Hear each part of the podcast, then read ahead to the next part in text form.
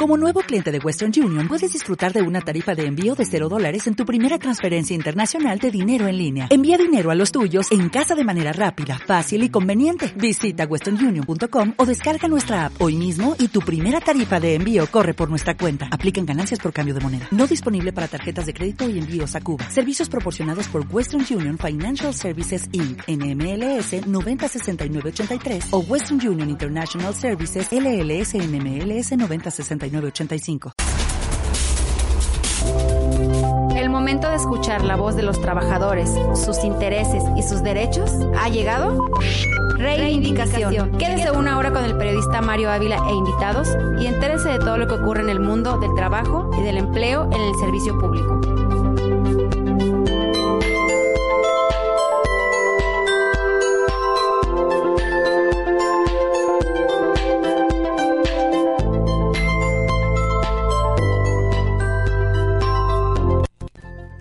Muy buenos días, gracias, muchas gracias por estar con nosotros en una emisión más de su programa Reivindicación. Los saludamos con muchísimo gusto en esta mañana de lunes. Hoy es lunes, es 9 de diciembre, son las 10 de la mañana con un minuto y por supuesto la invitación es para que nos acompañe de aquí hasta las 11 de la mañana donde le tendremos amplia información que tiene que ver con el mundo del trabajo, con el mundo del empleo con el mundo sindical, con el mundo laboral. Bueno, particularmente dos temas habremos de utilizar el día de hoy. Déjenme decírselos antes de entrar en mayores detalles.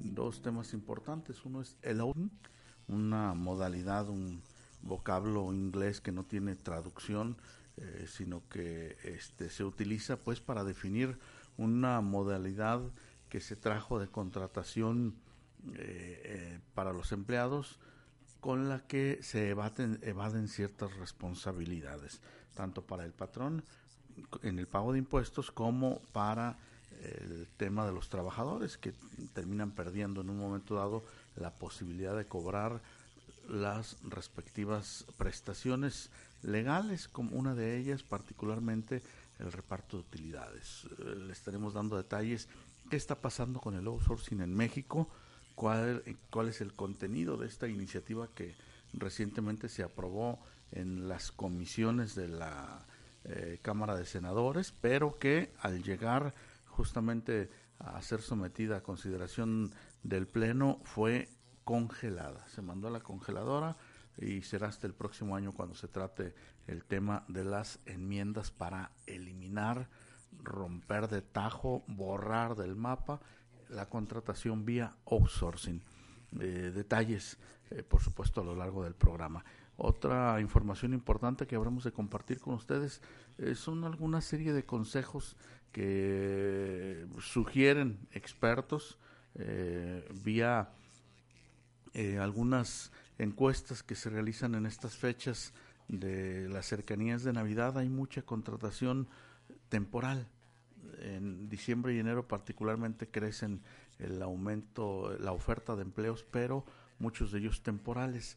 Aquí le vamos a decir qué es lo que hay que tomar en cuenta, eh, qué es lo que hay que vigilar, qué claves, qué tips eh, puede tomar usted en cuenta para evitar ser producto de una estafa.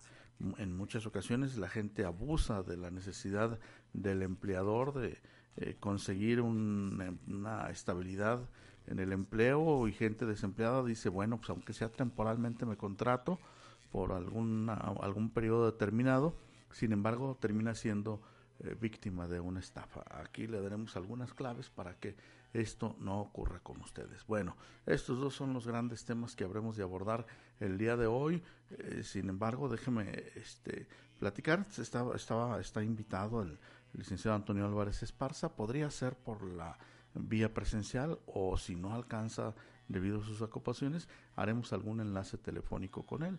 Antonio Álvarez Esparza es un abogado de la Universidad de Guadalajara que desde hace muchos años es el dirigente en Jalisco de la Confederación Revolucionaria de Obreros y Campesinos, la CROC. Es, a mi juicio, uno de los sindicalistas más destacados, eh, por supuesto, uno de los más preparados que Jalisco tiene.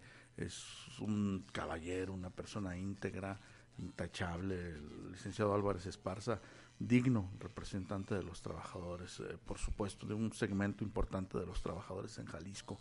esperamos tener contacto con él, eh, les digo, por la vía presencial o bien por la ruta telefónica, al menos para saludarlo y saber cómo está su organización de cara a este fin de año. Bueno, estamos transmitiendo a través de la plataforma www.antenanoticias.com.mx, usted la conoce, eh, esa es nuestra ruta cotidiana para llegar a ustedes. Sin embargo, esta transmisión también la repetimos, la reproducimos a través de Facebook Live y eh, vía la página de Facebook de Antena Noticias, la página de su servidor Mario Ávila Campos, la página de FEDETJAL, FEDETJAL así, Federación Democrática de Trabajadores de Jalisco y CIDEDIF, CIDEDIF es Sindicato eh, de Trabajadores Democráticos del Sistema DIF Jalisco y municipios. Bueno, esas páginas, eh, CIDEDIF, Mario Ávila Campos o bien Antena Noticias, también sirven por la ruta de Facebook para poder estar en contacto eh, nosotros con ustedes y por supuesto esperamos que también ustedes con nosotros. Para ello necesitaríamos algún mensaje, alguna opinión, alguna crítica, alguna aportación que ustedes puedan hacer. Eh, por supuesto será muy bien recibida. Hacemos este programa posible, por supuesto, gracias al apoyo del ingeniero Felipe que se encuentra en los controles y ponemos también a su disposición otra ruta para el contacto entre ustedes y nosotros. La ruta podría ser eh, la línea telefónica el teléfono en cabina es el 33 36 17 56 68. Este teléfono tiene dos virtudes, una que puede ser un mensaje solamente vía WhatsApp o puede ser un mensaje de viva voz. Eh, y en vivo, pues por supuesto. Repito, la línea telefónica 33 36 17 56 68. Bueno, pues así las cosas. Eh, vámonos con el mundo de la información, por supuesto, antes de, entrar en detalles. Eh, sí, hay información para los trabajadores, pero los trabajadores y sus familias eh, son jaliscienses, son tapatíos. La inmensa mayoría, bueno, nuestro mensaje va mucho en zona metropolitana de Guadalajara, aunque también nos escuchan fuera del estado y fuera del país. seguramente, sin embargo, bueno, sirva la entrada de este programa o la primera noticia del día para felicitar, por supuesto, a Sofía Aragón. Ella es eh, la mexicana, la jalisciense, la tapatía que representó justamente a México en el certamen de Miss Universo que tuvo lugar la, la preliminar el pasado sábado y ayer la gran final. Bueno, Sofía Aragón dicen los medios de comunicación expertos en los temas, que se quedó, bueno, Sofía Aragón se quedó con el tercer lugar en esta competición mundial, por supuesto, bien merecía eh, ceñirse la corona de reina de la belleza mundial, como ya lo han hecho dos eh, mexicanas en anteriores ocasiones, una de Baja California y otra también Tapatía, por supuesto. Entonces, bueno, México está ya brillando como lo hizo en un momento dado Venezuela, con eh, una participación constante y repetitiva en los primeros lugares eh, en estas en estos certámenes de belleza. Eh, por supuesto, belleza que en estas ocasiones, particularmente en el caso de Sofía Aragón, va ligada también con una gran capacidad intelectual. Dicen los medios eh, de comunicación que Sofía Aragón cautivó a todos con su belleza este domingo 8 de diciembre en el certamen Miss Universo, certamen en el que logró avanzar la etapa, hasta la etapa final, donde la gran ganadora resultó ser la representante de Sudáfrica. Eh, sin embargo, Sofía Aragón causó sensación en el concurso. Eh, si te preguntas quién es esta joven que disputó la corona del popular concurso, no te preocupes, aquí te vamos a contar mucho sobre su biografía. Particularmente, fíjese que Sofía Aragón mm, participó hasta la fase del top 10, cuando se eligieron a las 10 eh, mujeres más bellas del mundo, y, de repente después de esa etapa tocó la de traje de baño. No, por supuesto que en, todos los trajes, en el, en el popular, en el eh, tradicional, en el formal, el de gala y por supuesto en traje de baño, en todo lució Sofía Aragón, este, por supuesto, eh, con, con, mucha, con mucha, con mucha dignidad. Déjeme decirle de quién se trata. Sofía Aragón eh, se convirtió en una de las finalistas tras desfilar en traje de baño, cautivar a los representantes con su trabajada figura. El certamen de belleza compartió eh, un detrás de cámaras para mostrar la preparación de la jalisciense. En el desfile de vestido de gala, Sofía Aragón optó por el color rojo. Este color es el del, dice ella, el que le da energía en el alma y ese estilo refleja los sueños que hacen eh, que todo lo imposible sea lo tangible. Bueno, Sofía Aragón se convirtió, así pasó a ser una de las cinco finalistas quienes tuvieron que enfrentarse en distintas preguntas. La respuesta que dio la mexicana a la pregunta que se le hizo logró convencer y pasó así a la etapa final junto con las concursantes de Puerto Rico y Sudáfrica. Ellos fueron los tres primeros lugares. En la prueba final consistió en otra pregunta, esta vez idéntica para las tres participantes y el resultado fue el tercer lugar para la jalisciense. ¿Quién es Sofía Aragón? Bueno, hay que arrancar este, este eh, programa así porque debemos sentirnos orgullosos de que la belleza de una mujer tapatía haya brillado ayer a nivel internacional. Sofía Aragón eh, tiene 25 años de edad, nació el 13 de febrero de 1994, de acuerdo a su propia página web. Eh, comenzó a escribir, ella escribe eh, desde los 14 años en publicaciones locales en Guadalajara y es autora de los libros Diamante en Bruto y El color de lo invisible. Vaya, vaya que sí hay preparación. Estudió maquillaje cinematográfico en la ciudad de Los Ángeles, California, imagen y mercadotecnia en la Universidad Autónoma de Guadalajara. Eh, esta mujer eh, tremendamente bella, bueno, este, ha, participado ya en algunos certámenes de belleza porque incursionó en el modelaje por allá cuando hace hace apenas un par de años ya ya ya ya con mucha responsabilidad a los 23 años y eh, creó, ahora lanzó su propia línea de maquillaje, es decir, además es empresaria. Eh, su marca eh, Soswami Macup, una línea de cosméticos fabricados en Chiapas. Fíjese, comenzó con su carrera como modelo en el 2007, participó en el Miss Jalisco, en donde obtuvo el segundo lugar. Posteriormente ingresó a el certamen mexicano universal en donde fue elegida para representar a Jalisco eh, y de ahí eh, él fue elegida a nivel nacional y posteriormente bueno se, se, catapultó por supuesto a este certamen internacional de belleza. Forma parte del centro de formación de actores para la televisión. Ella es de TV Azteca. Eh, se preparó para convertirse en la sucesora de eh, Catriona Gray, quien es actualmente la, quien era hasta ayer pues la poseedora del título de Miss Universo. Ella es pues Sofía Aragón, la tapatía más hermosa que ayer le dio a México justamente un digno tercer lugar en, este certamen de belleza, un certamen que ya las eh, las mexicanas lo han ganado en dos ocasiones y con esta serían también dos segundos lugares. Por allá en el año de 1954, a mitad del siglo pasado, hubo también otra reina jalisciense que ella es del municipio de Tecolotlán.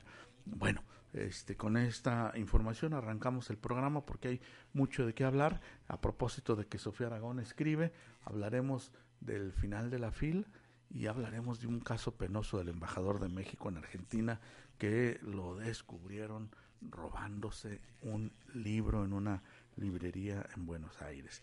Está en capilla, Marcelo Ebrard lo llamó a México que se concentrara porque su eh, un comité de ética va a determinar si sigue en el cargo o es retirado vergonzosamente por ladrón.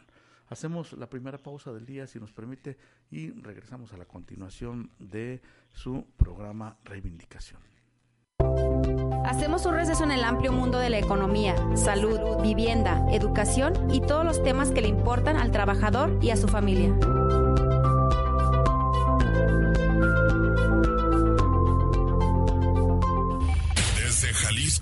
México, para el auditorio del mundo.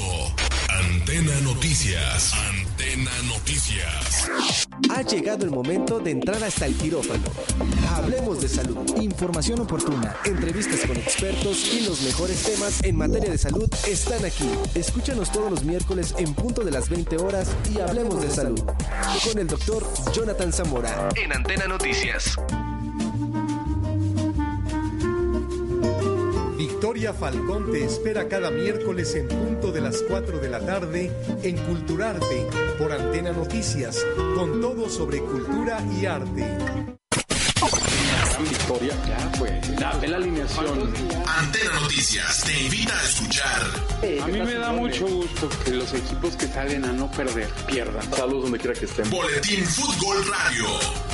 Con Iván Sánchez Valencia, Carlos Cardoso y Mario Baruki. De lunes a viernes de 6 a 7 de la tarde. El fútbol sin tapujos ni mentiras. Fútbol. Un programa donde se tratarán temas de tu interés. Escúchanos todos los martes de 6 a 7 pm. Información, relevancia, actualidad. Dos décadas medios tiene para ti la información más relevante. Escúchanos de 4 a 5 de la tarde y trasciende con nosotros a través de la noticia por Antena Noticias. Ya estamos de regreso en su programa Reivindicación. Los invitamos a participar con su opinión y sus denuncias.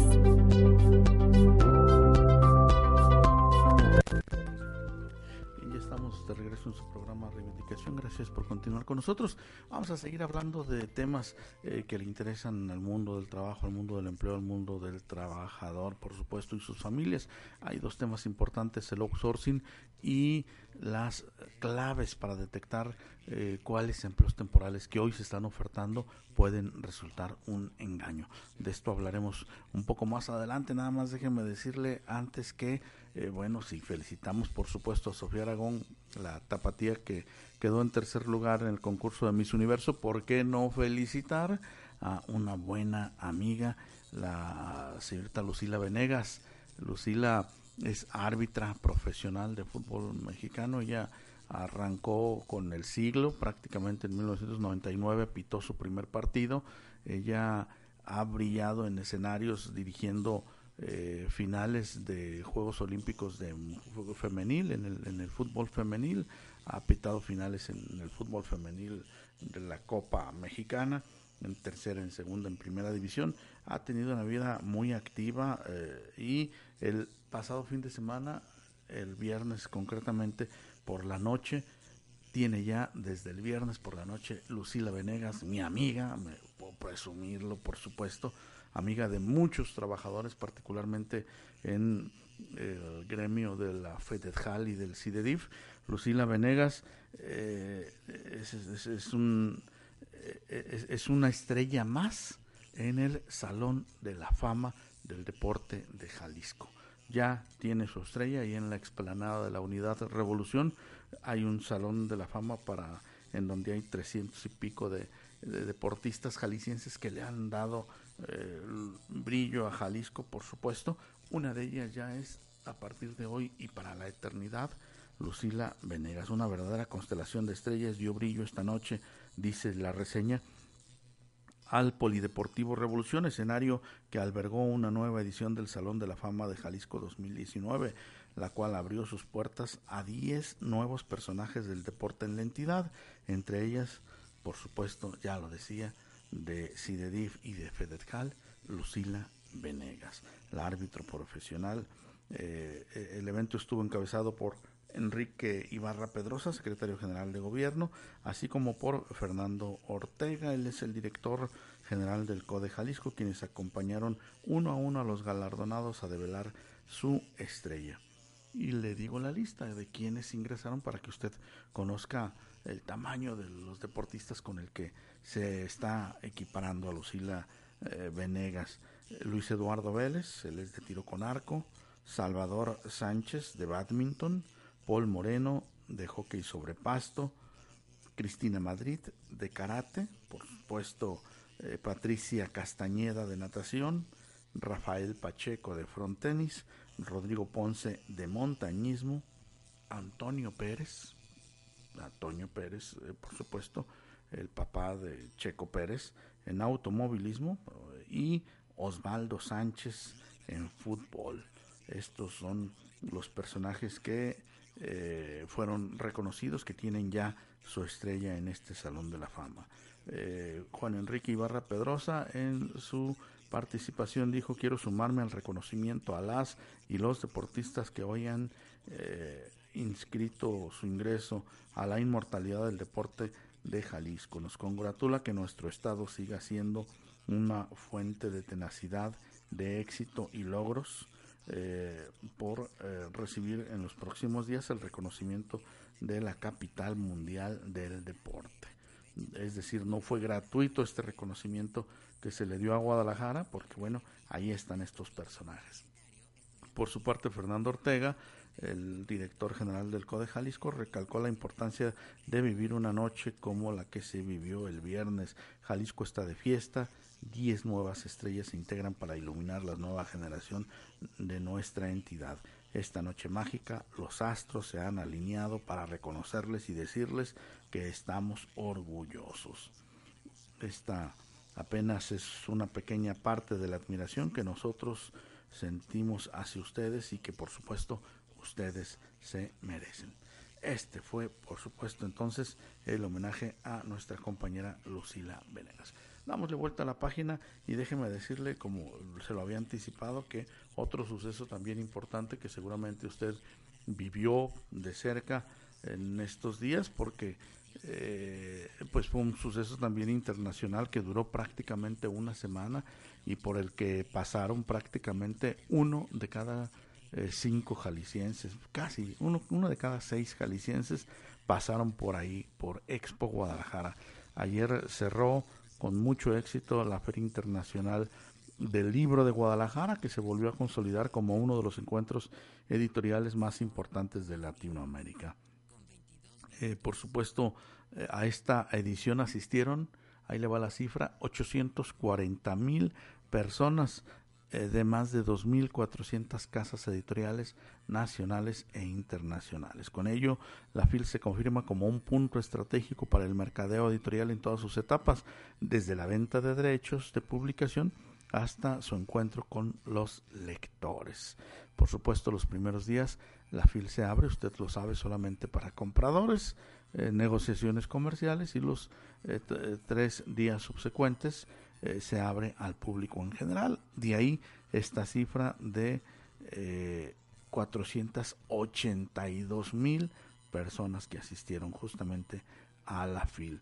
Bueno, siempre hay un país invitado. Este año se le dijo adiós al pabellón de la India eh, que en donde fue la oportunidad perfecta para que los lectores se enriquecieran con una vasta tradición cultural de este gigante asiático a través de sus principales autores. En esta edición participaron 727 escritores provenientes de 42 países. Eh, por supuesto, destacó entre esos la ponencia de Mario Vargas Llosa, de Luisa Valenzuela, de David Huerta y del Mago Grants.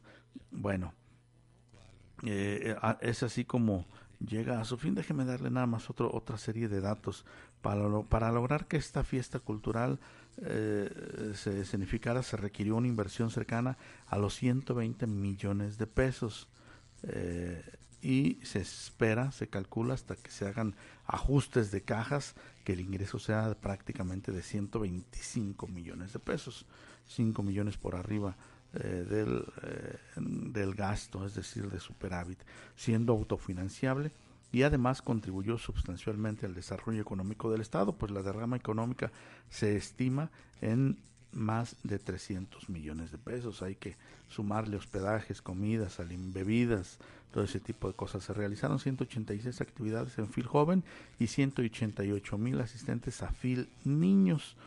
Hubo 57 foros académicos, 98 actividades musicales y artísticas.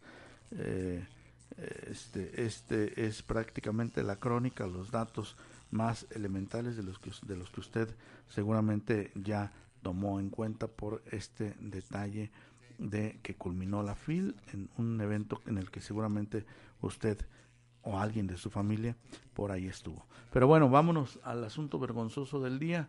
Seguramente lo estará ya escuchando en muchos medios de comunicación a propósito de libros. Eh, bueno, hay un escándalo diplomático. Hay que, hay que evidenciar, Felipe, ¿nos ayudas a poner la foto del, del, diplomático argentino? Por, ahí tenemos, eh, creo que está en tu WhatsApp, una foto del diplomático argentino, el embajador de Argentina que fue sorprendido hurtando un libro en una librería emblemática de Buenos Aires, Argentina. Oscar Ricardo Valero Recio Becerra, eh, un hombre eh, cercano del círculo de confianza de Andrés Manuel López Obrador, fue filmado por las cámaras de seguridad en la librería El Ateneo en Santa Fe mientras intentaba llevarse un libro sin pagar. La policía de la ciudad eh, lo detuvo, lo retuvo incluso en el lugar y lo dejó ir mm, este, varios minutos después tras, con, tras constatar su identidad, es decir, que en efecto era el embajador de México en Argentina eh, y, sobre todo por la inmunidad diplomática de que gozan eh, estos personajes. Bueno, esto sucedió, fíjese, desde el pasado 26 de octubre, en víspera de las elecciones presidenciales en Argentina, pero el caso no trascendió hasta hoy.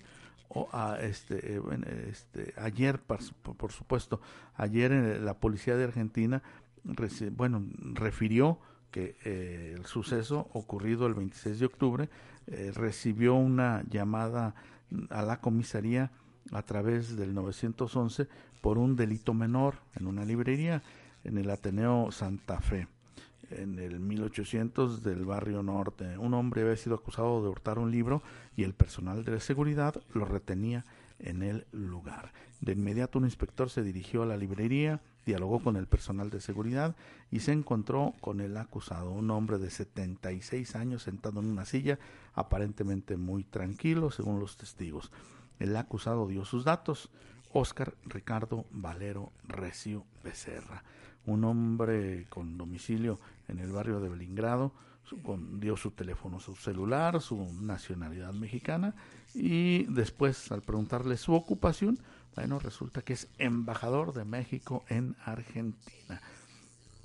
Bueno, penoso, penosa esta situación, sobre todo porque el encargado de seguridad dijo que a través de las cámaras vieron al que ahora resulta ser el embajador de Argentina una secuencia extraña Primero, tomando un libro, ocultándolo entre las páginas de un diario para seguir su recorrido por eh, la librería este, y después se dirigió a los lockers en donde los clientes pueden guardar perfectamente sus pertenencias al ingresar. Ahí dejó el libro.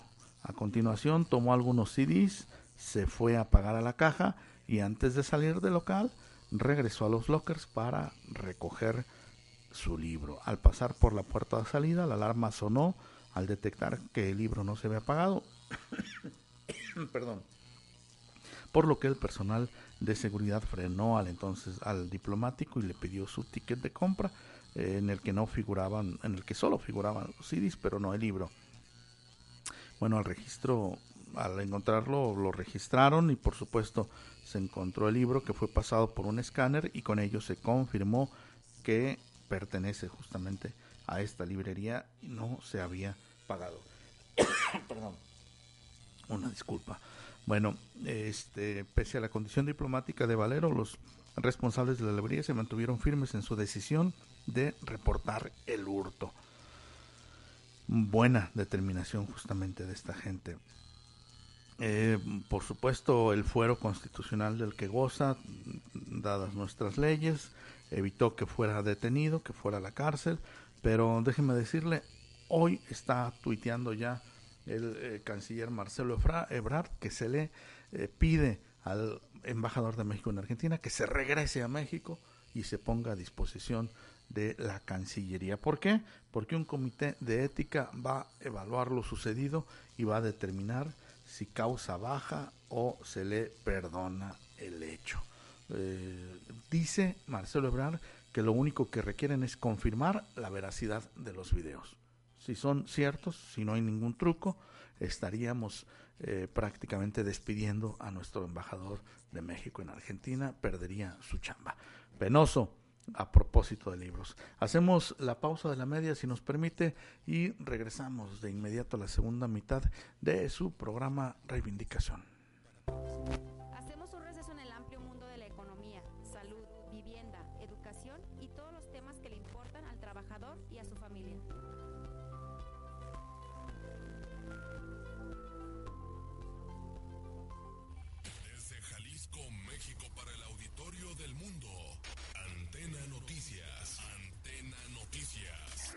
Ha llegado el momento de entrar hasta el quirófano. Hablemos de salud, información oportuna, entrevistas con expertos y los mejores temas en materia de salud están aquí. Escúchanos todos los miércoles en punto de las 20 horas y hablemos de salud. Con el doctor Jonathan Zamora en Antena Noticias.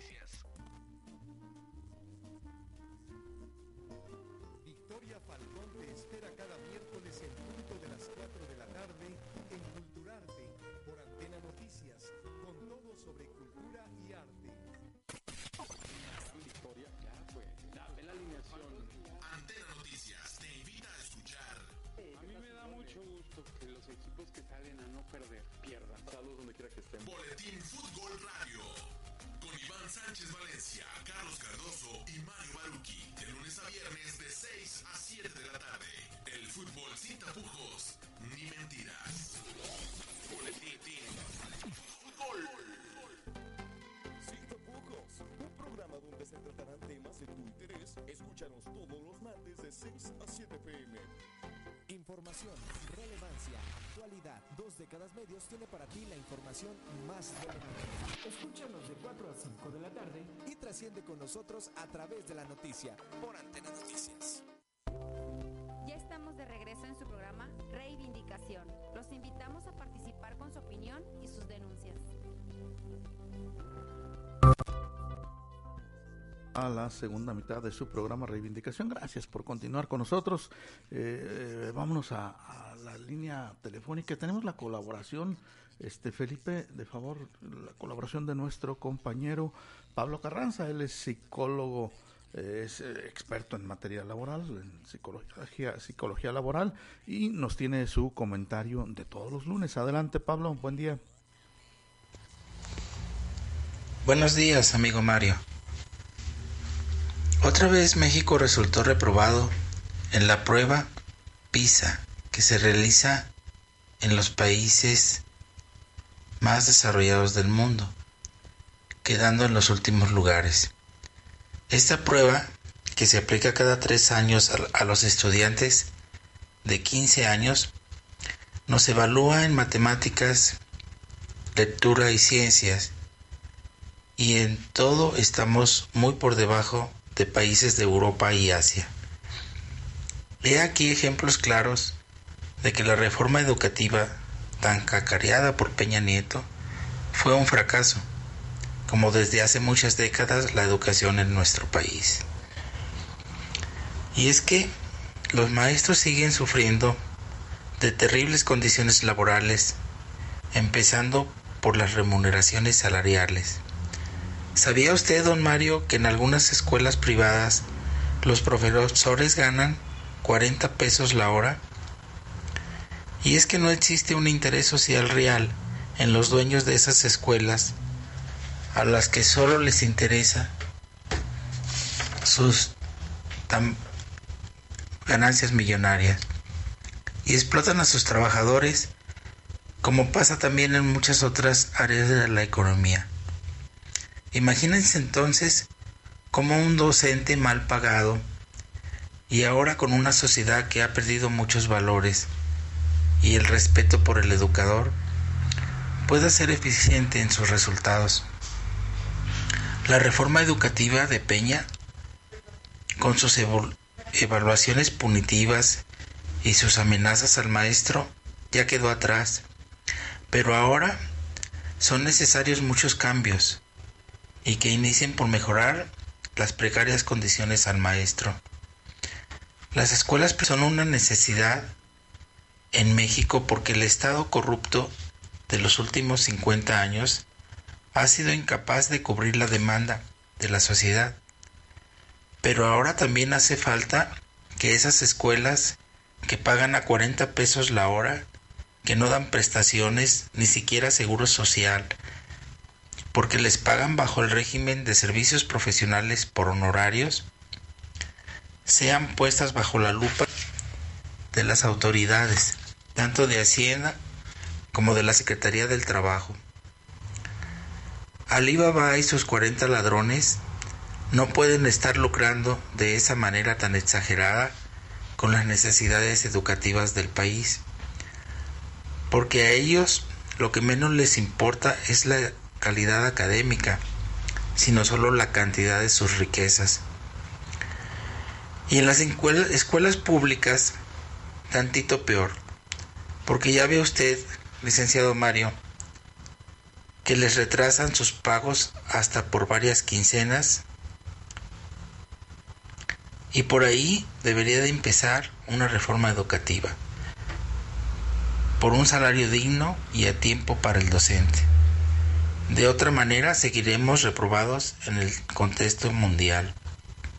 Un abrazo, don Mario, su amigo de siempre, Pablo Carranza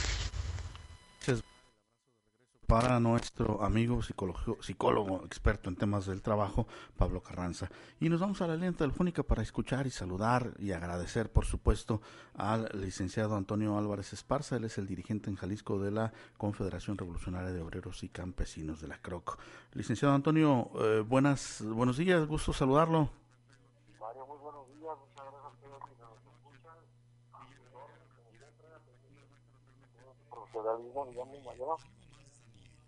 eh, bien, licenciado, gracias. Eh, preguntarle eh, primeramente el, tema que queríamos abordar con usted es si nos platicaba un poquito de su opinión sobre el outsourcing, pero hagamos primero un recuento, un recuento de la CROC, qué hizo en a lo largo del año y cómo llega a diciembre de este 2019 su organización sindical, cómo llegan los trabajadores de la CROC, licenciado. Mario, eh, el día de ayer y el domingo entrante vamos a cerrar un ciclo de entregas de reconocimientos en empresas empacadoras, en, empresas eh, de manufactura, en trabajadores de la salud pública, etcétera, que cumplen 20, 30, 75 años. Tenemos uh, con esto eh, que dar a conocerles a la gente de Jalisco hay estabilidad laboral los trabajadores que se emplean a fondo, que hacen las cosas con responsabilidad, pueden hacer una vida productiva en una empresa. Y esto se lo digo porque tenemos ya cuatro recientes entregas de reconocimiento de diversas ramas y con eso quiero destacar que en Jalisco vive paz, estabilidad laboral, coordinación y que sin embargo estamos bajo el espectro nocivo de los efectos de una ley del trabajo que se hizo con una doble intención. Una doble intención de irse a los mercados nacionales, internacionales, a vender nuestra mano de obra en un mercado laboral. Vean ustedes lo que dicen las iniciativas de ley, lo que dicen los voceros de, de las autoridades federales, y todo es mercado laboral. Que entremos al mercado, que, que nos funcionemos en un tratado comercial. Es decir, ahora el comercio vale más que la soberanía, vale más que la dignidad de los trabajadores, vale por encima de cualquier proyecto nacional como un ente tan importante que doblega a los legisladores y a los gobiernos. Y ahí, ahí surge lo del outsourcing que ustedes preguntaban. Ahí está el outsourcing.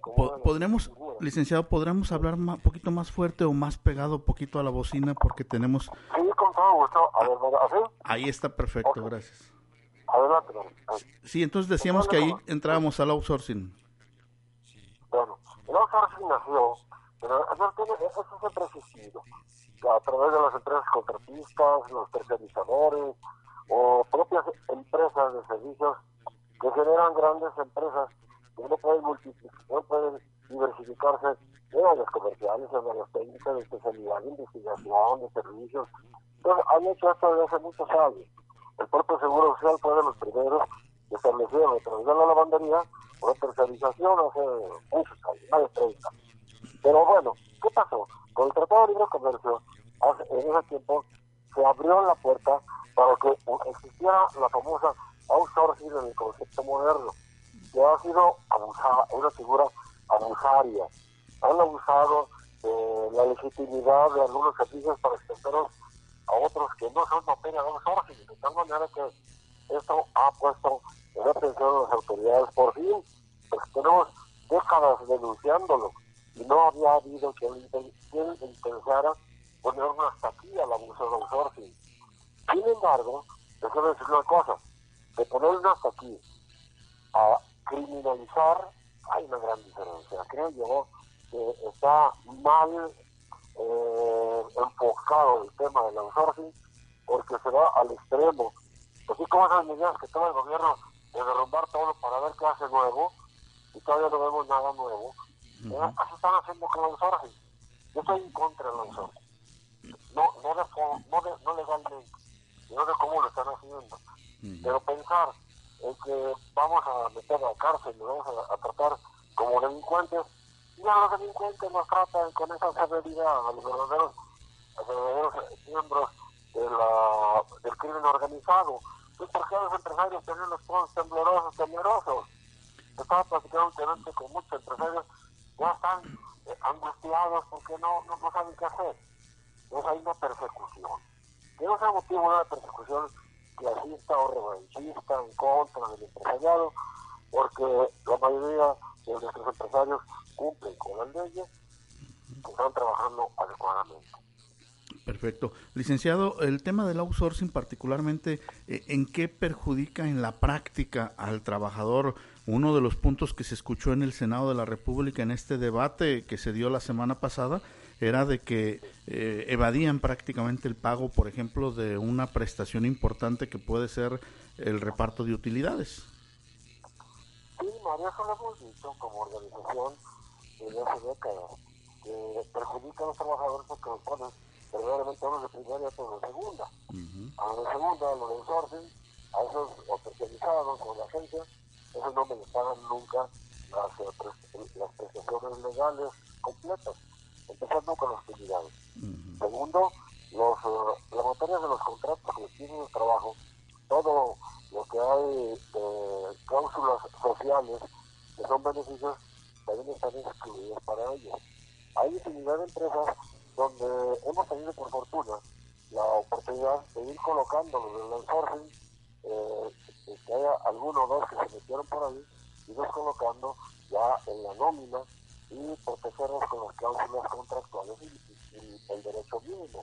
Entonces, pues, de alguna manera este, lo hemos ido pues, atorando, toreando ese fenómeno, pero sí es muy negativo para los intereses del trabajador.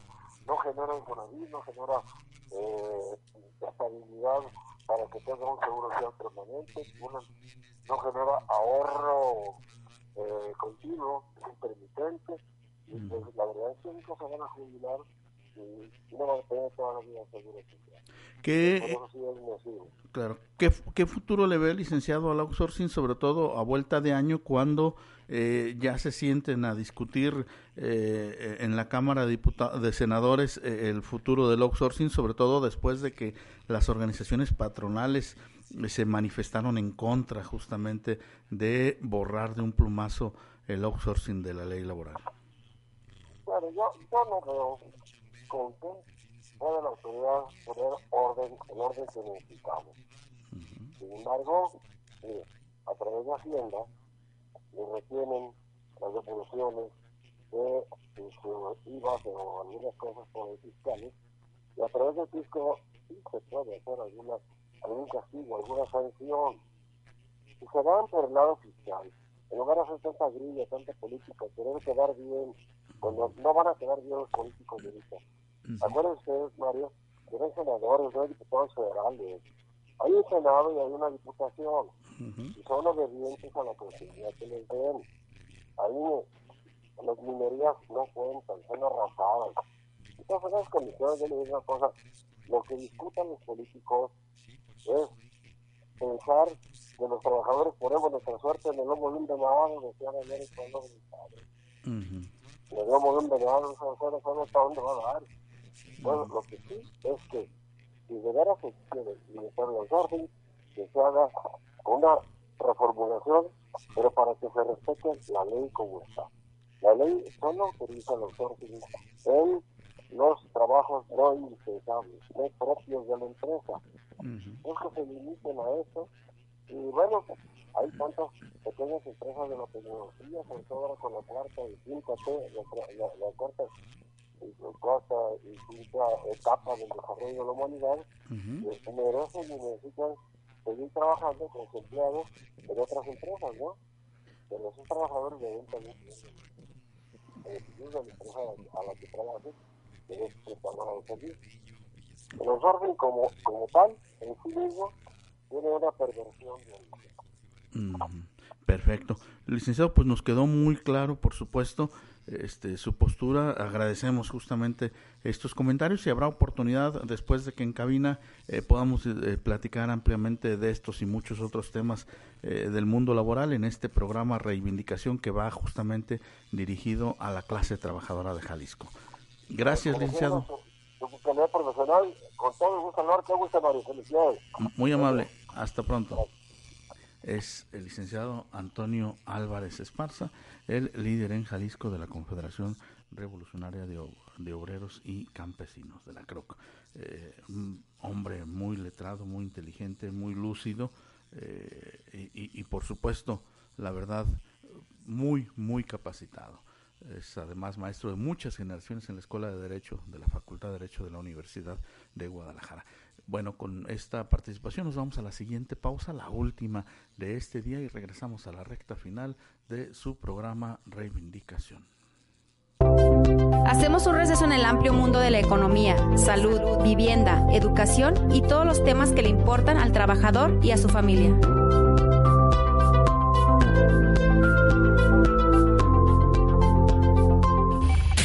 Jalisco, México, para el auditorio del mundo. Antena Noticias. Antena Noticias. Ha llegado el momento de entrar hasta el quirófano. Hablemos de salud. Información oportuna, entrevistas con expertos y los mejores temas en materia de salud están aquí. Escúchanos todos los miércoles en punto de las 20 horas y hablemos de salud. Con el doctor Jonathan Zamora en Antena Noticias. Victoria Falcón te espera cada miércoles en punto de las 4 de la tarde en Culturarte por Antena Noticias, con todo sobre cultura y arte.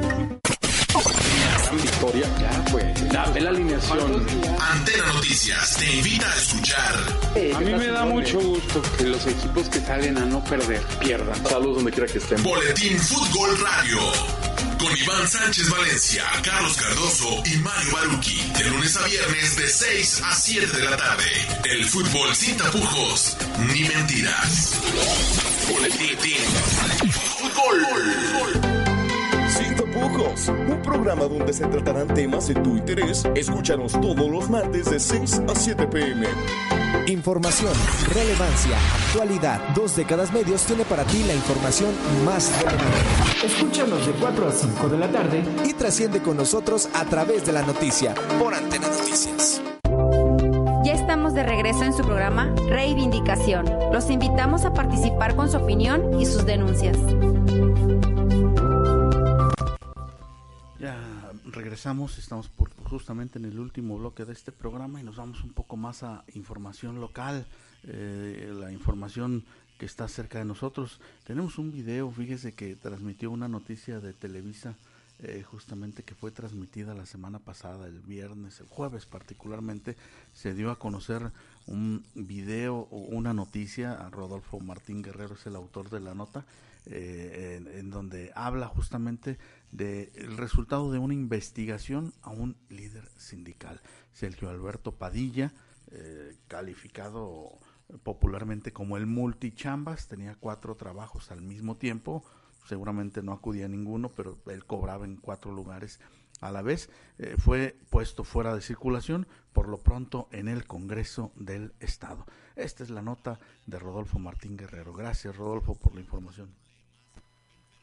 Causas este de la nómina del Congreso de Jalisco, Sergio Padilla Pérez. Esto porque llegó a cobrar en forma simultánea en cuatro dependencias públicas. La Contraloría del Poder Legislativo inició hace meses un procedimiento administrativo, hoy culmina con baja sin derecho a finiquito. Cobraba en distintos sitios, eh, alrededor de cuatro sitios, por lo consiguiente se determinó que existía una falta administrativa, eh, se desahogó el procedimiento de responsabilidad y existe hoy una resolución sancionatoria que es el cese de su cargo comisión en el Poder Legislativo. Este cese surte efectos a partir de que sea notificado. Ha eludido esa posibilidad. Esto, sin embargo, no servirá para evadir la sanción ya dictada. El Contralor indicó además que esa resolución se enviará al Sistema Estatal y Nacional Anticorrupción para que quede en su expediente. Dijo que si alguna autoridad del Congreso contraviene lo establecido en la sanción, es decir, no lo da de baja o le otorga un finiquito, habrá responsabilidad. Además está en curso otro procedimiento contra Padilla Pérez que podría culminar en la inhabilitación para ocupar cargo público. Rodolfo Martín Guerrero, Noticieros Televisa.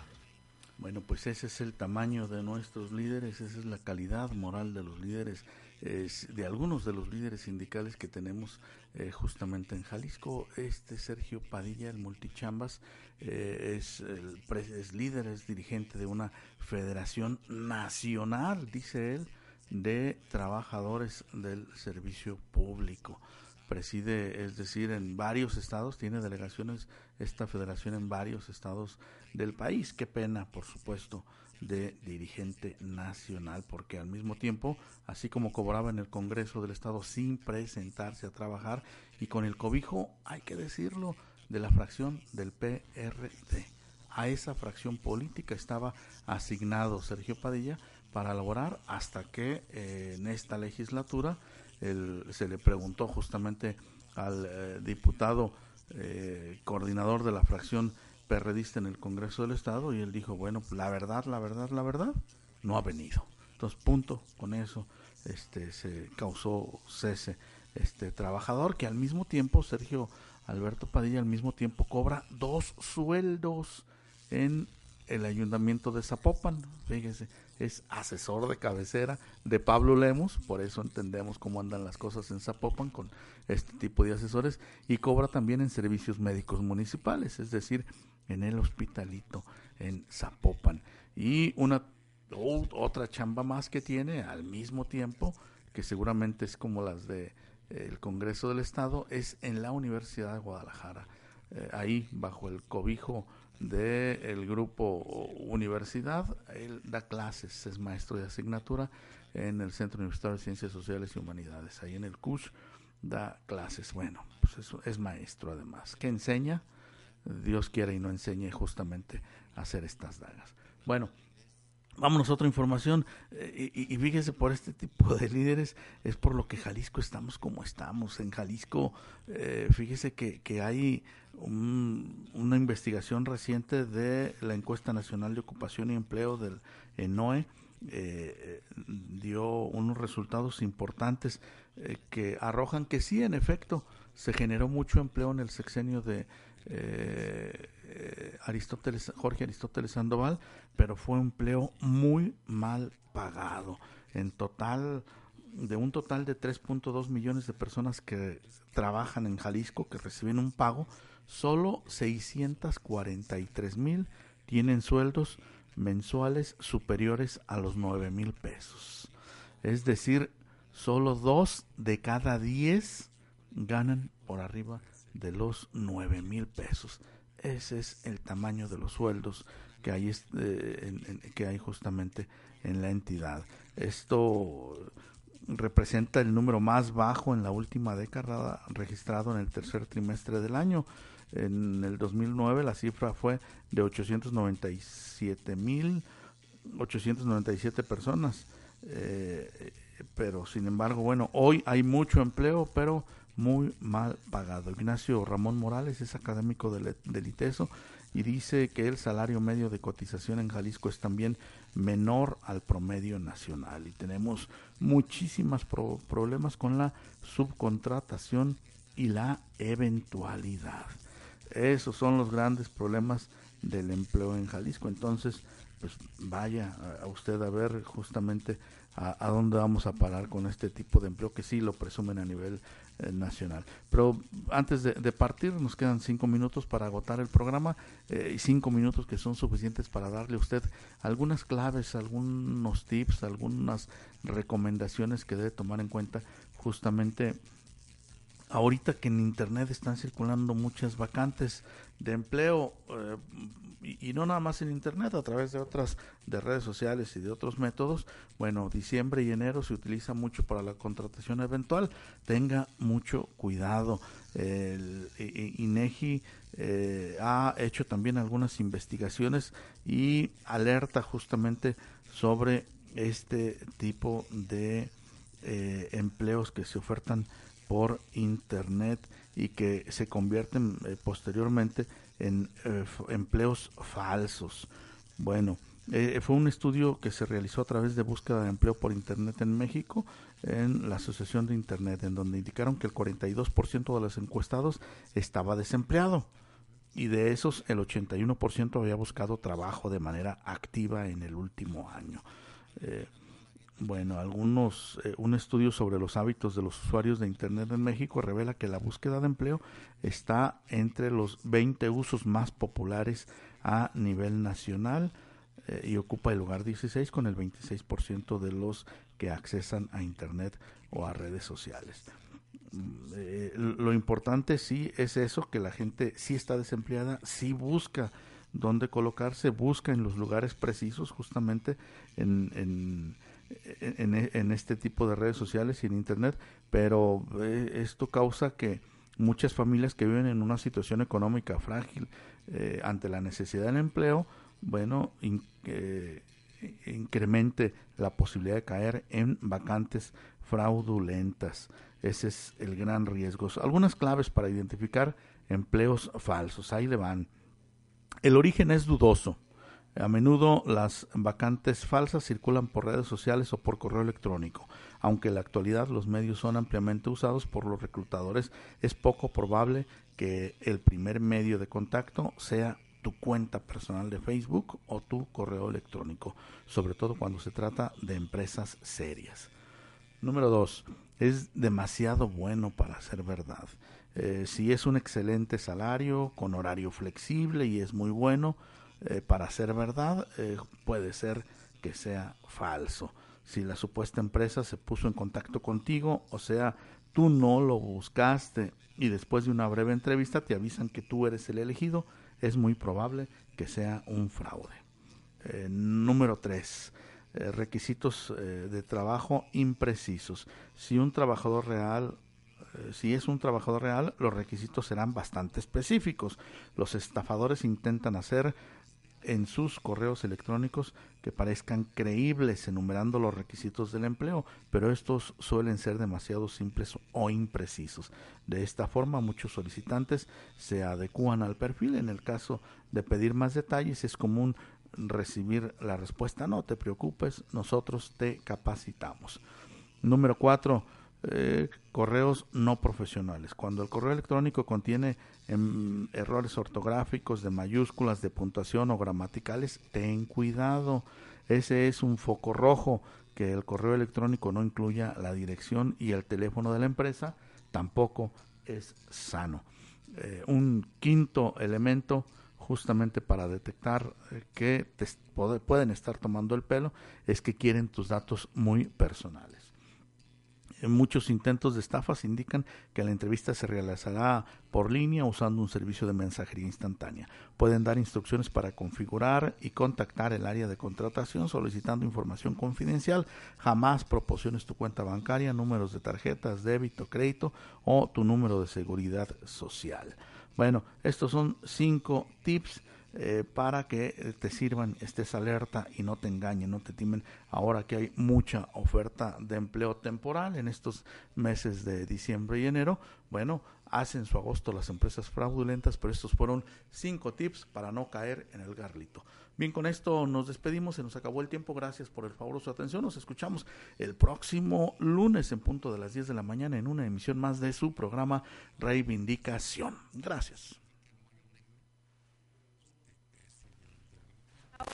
Su programa Reivindicación ha llegado a su fin. Los esperamos la próxima semana en este mismo espacio, en donde habrá temas, entrevistas e investigaciones que seguramente serán de su interés.